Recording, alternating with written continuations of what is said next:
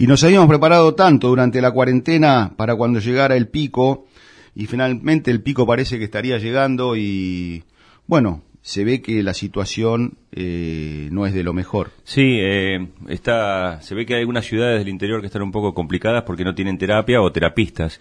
Eh, estamos, hemos visto que hay un, un dispositivo, vendría a ser, para evitar entrar en, tener que ser entubado para el respirador. Entonces hay una empresa argentina que está produciendo unos cascos de ventilación no invasiva y estamos en contacto con Marcos Ledesma de la empresa Ecleris. Eh, buen día Marcos, Martina Gerdel, Ñandú Azul te saluda. ¿Qué tal? Buen día Martín, muchas gracias por llamarme. ¿Cómo andás? Eh, hemos visto que hay que están haciendo unos cascos para evitar eh, caer en el ventilador, en el respirador, ¿no?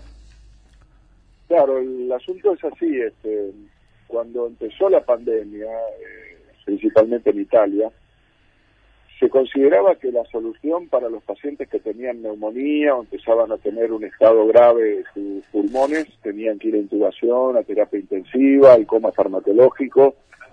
Y bueno, eh, con el tiempo se dieron cuenta que esta alternativa traía muchas complicaciones, muchos fallecimientos. Entonces empezaron a desarrollar tecnologías no invasivas, como dice la palabra, eh, para suministrarle oxígeno a los pacientes que están con este problema, que necesitan oxígeno. Entonces, los métodos tradicionales de darle oxígeno al paciente, que son la biotera o las mascarillas de oxígeno, en muchos casos no funcionan porque no tienen presión, es decir, no le pueden dilatar los pulmones a estos pacientes que tienen los pulmones colapsados, y además son muy contaminantes porque eh, al soplarle, digamos, oxígeno en la nariz a los pacientes para darles oxígeno, este, se desparrama el virus por todo el ambiente. Estos cascos, que en realidad son, para que la audiencia entienda, son escafandras como las de un astronauta o la de un buzo, son unidades que están selladas a la cabeza del paciente, el paciente está como dentro de una burbuja transparente, muy confortable, y recibe oxígeno a presión, entonces le ayuda a respirar, a disminuir su trabajo respiratorio, le ayuda a dilatar sus pulmones y poder salvarse de, ir a la terapia, ¿no? De la incubación y además son no contaminantes, o sea que el personal sanitario se preserva. Claro, porque leí que tienen unos filtros como para evitar eh, transmitir el virus, ¿no? Claro, o sea, el oxígeno entra mezclado con aire comprimido al casco de acuerdo a la, a la necesidad de oxígeno que tenga el paciente, la mezcla de porcentajes la hace el profesional médico que no necesita ser un terapista o un emergentólogo, sino que cualquier médico puede ser entrenado fácilmente en el uso de estos cascos. Y después el aire que el paciente exhala sale a través de un filtro que filtra virus y bacterias, entonces el aire que sale es libre de contaminación. No contaminamos al personal, que es un recurso más escaso quizás hoy en día que los respiradores o las camas de terapia en muchas ciudades del interior, como bien dijiste. Ajá, pero el, sí, porque vi unas declaraciones de un médico del Hospital Fernández que decía que un porcentaje muy grande de gente que hubiera estado para entubarse, al pasar por los cascos, eh, evitaba ese problema, ¿no? Claro, esto fue un poco lo, lo, que lo que te comentaba, o sea, cuando al principio la recomendación era paciente que tiene problemas se entuba, después hay un médico muy importante en el mundo, un terapista intensivo muy famoso, que es el doctor Gattinoni, que vive en Alemania, y que él dijo específicamente en junio que se había equivocado, que los pacientes en lo posible no había que intubarlos hasta que no sea infinitamente necesario, que sería el último recurso. Entonces, en el Fernández, que empezaron a trabajar con esta tecnología de los cascos, lograron que más del 50% de pacientes que tenían indicación de intubación se salven de ir a la terapia.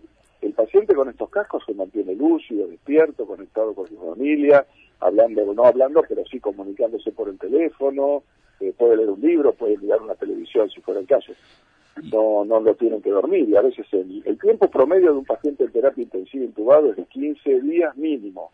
El tiempo promedio de un paciente con estos cascos para volver a su casa es de 5, 6, 7 días.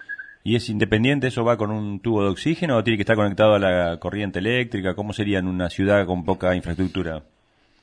El que la escafandra esta no necesita corriente, se puede conectar al oxígeno y al aire comprimido que normalmente existen en las cabeceras de las camas de los hospitales. Eh, se podría conectar a un tubo de oxígeno, de hecho se hace para traslados, es decir, para un paciente que lo tenemos que trasladar en una ambulancia de un lugar distante a un lugar que tenga un centro con mejor tecnología, eh, porque un tubo de oxígeno dura muy poco, porque adentro de estos cascos hay un alto flujo de oxígeno. El paciente para poderle dilatar los pulmones con la presión hay que tenerle un alto flujo y los tubos de oxígeno se consumen muy rápido en ese caso. Buen día, Marcos. Eh, mi nombre es María Garros. ¿Cómo te va? ¿Qué tal, María? Bien, primero felicitarte. La verdad que aparte de la excelencia desde el punto de vista técnico o médico, parece espectacular esto, ¿no? Y además me parece que es un ejemplo claro de lo que es la iniciativa privada y la capacidad de creación y la celeridad con que lo hicieron, porque lo hicieron en un muy corto plazo. Y contame un poquito eh, cómo, eh, cómo fue la comercialización. ¿Es, ¿Es algo muy, muy costoso este casco? Bueno, eh, ese siempre es un, punto relativo, porque el casco, digamos, que vale entre 70 y 100 mil pesos, eh, pero tenemos que pensar que un día de terapia intensiva normalmente tiene un costo de 100 mil pesos. Claro, claro. ¿Cuántas veces menos que un respirador vale esto?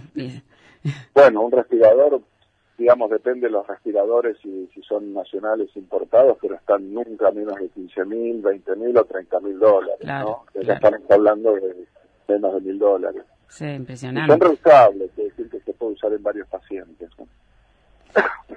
¿Y te han, eh, en todo el interior este, estás comercializándolos o solamente en Capital?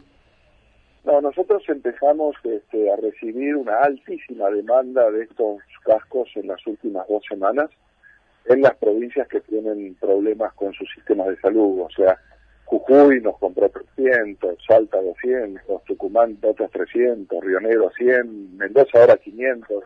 Es decir, eh, lamentablemente, eh, debo decir que eh, se, se, se inclinan por esta tecnología cuando los sistemas de salud están saturados. Y la verdad que es una tecnología que permitiría aliviar los sistemas de salud un poquito antes. Claro, claro. Yo entiendo ahí, nosotros le vendimos un, casco a la cooperadora del hospital de ustedes ahí en Coronel Suárez. Ah, sí, mira.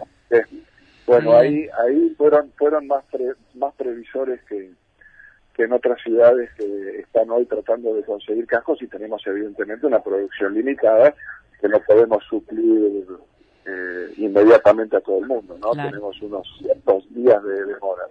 Marcos, buen día. Fernando Sifones, mi nombre. Eh, bueno, me adhiero a la felicitación que te hacía María por la iniciativa. Eh, de acuerdo a la demanda que has tenido, se supone que estaríamos día tras día llegando a un nuevo pico o, el tipo la, la, meseta que no, compareciera que no, no estaría llegando.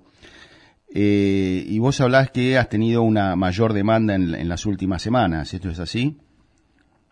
Sí, sí, el tema, mira, a mí lo que, me, lo que pude ver que, que me sorprendió es que en el AMBA, eh, con toda esta, digamos, meseta que venimos teniendo hace semanas o meses, el sistema sanitario lo soporta y lo va soportando y lo va aguantando, quizás ahora está un poco más complicado, pero aguantó muchos meses.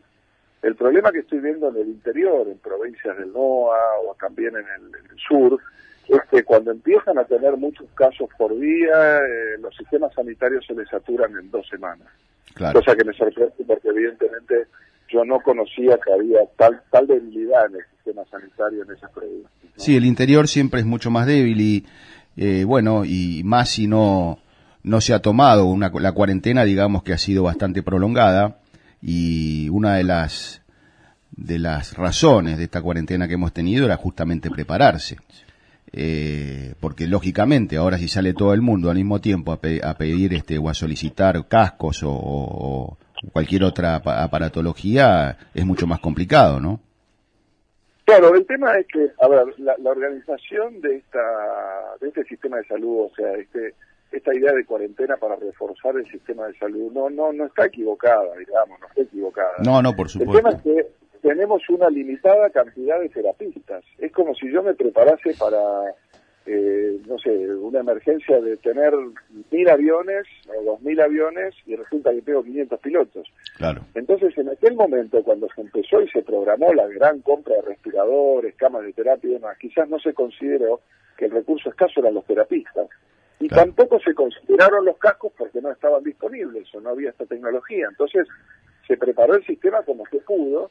En este momento que tenemos esta tecnología disponible, que la puede ser usada por médicos de otras especialidades, porque es mucho más fácil y te alivia el, la terapia, quizás el 50%, evidentemente eh, bueno, ahora se podría, digamos, resolver un poquito más la situación, ¿no? ¿Cuánto hace, Marcos, que, están disponibles estos cascos? En, digamos, de una, en, cantidad este, no, no limitada, ¿no? Bueno, nosotros eh, tuvimos la aprobación de la ANMAT, de, que es lo que se necesita para poder comercializar esto en Argentina, ¿no? Y instalarlo en los hospitales a fin de junio. Claro. O sea que hace dos meses que estamos con esto, digamos, eh, difundiendo esta tecnología pero claro, la mayoría de los médicos no la conocían, los terapistas tampoco, entonces eh, se tardó un tiempo, esta unidad de soporte no invasivo del Hospital Fernández hizo un trabajo maravilloso y bueno, demostraron que realmente es una alternativa de mucha utilidad, con lo cual ahora están todos los terapistas, digamos, empezando a volcarse hacia esa tecnología para evitar la infección y aliviar las terapias. Marcos, y esto, cuando pase la pandemia, estos cascos también van a servir para casos intermedios, digamos, ¿no?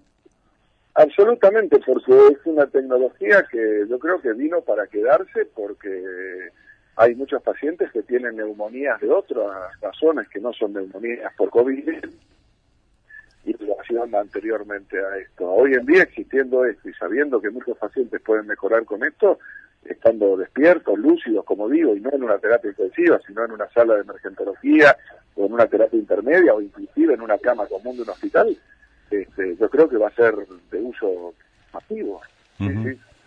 No, porque digo por el tema de algún hospital que por ahí diga me compro tantos cascos y después me van a quedar ahí sin usar. Entonces se ve que va a tener alguna utilidad.